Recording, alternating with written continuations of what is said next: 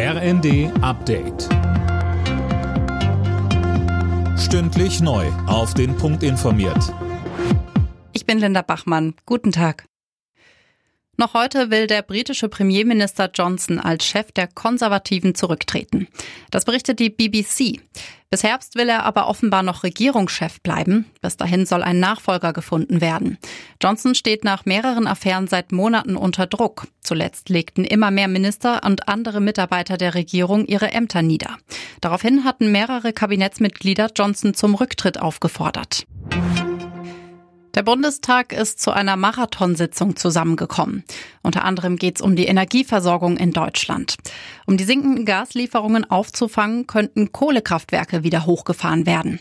Die Union will außerdem Atomkraftwerke länger am Netz lassen. Dazu sagte Fraktionsvize Jens Spahn bei NTV. Ich finde es für uns als Industrienation tatsächlich wichtig, dass wir Industrie sichern, dass wir Arbeitsplätze sichern dass aber natürlich idealerweise auch jeder zu Hause heizen kann. Und deswegen geht es eben darum, jetzt gerade jede Energieform auch für Deutschland zu erhalten. Wir kommen immer wieder zu dem einen Thema zurück in Zeiten wie diesen. Wir können nicht auf Kohle verzichten, aber auch nicht auf Kernenergie. Etwas über einen Monat gibt es das 9-Euro-Ticket jetzt und es kommt offenbar sehr gut an. Das belegen aktuelle Zahlen des Statistischen Bundesamts. Philipp Rösler. Ja, da hat man sich jetzt mal die Mobilfunkdaten angeschaut und daran kann man ablesen, dass im Juni 42 Prozent mehr Menschen mit der Bahn gefahren sind als im gleichen Monat vor der Corona-Krise. Vor allem an den Wochenenden ist viel los. Auch auf den Straßen lässt sich das beobachten.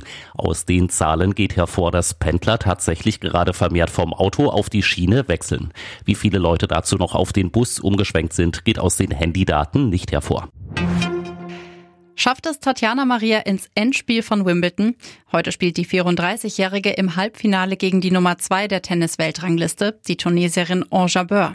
Für beide ist es das erste Grand Slam-Halbfinale überhaupt. Alle Nachrichten auf rnd.de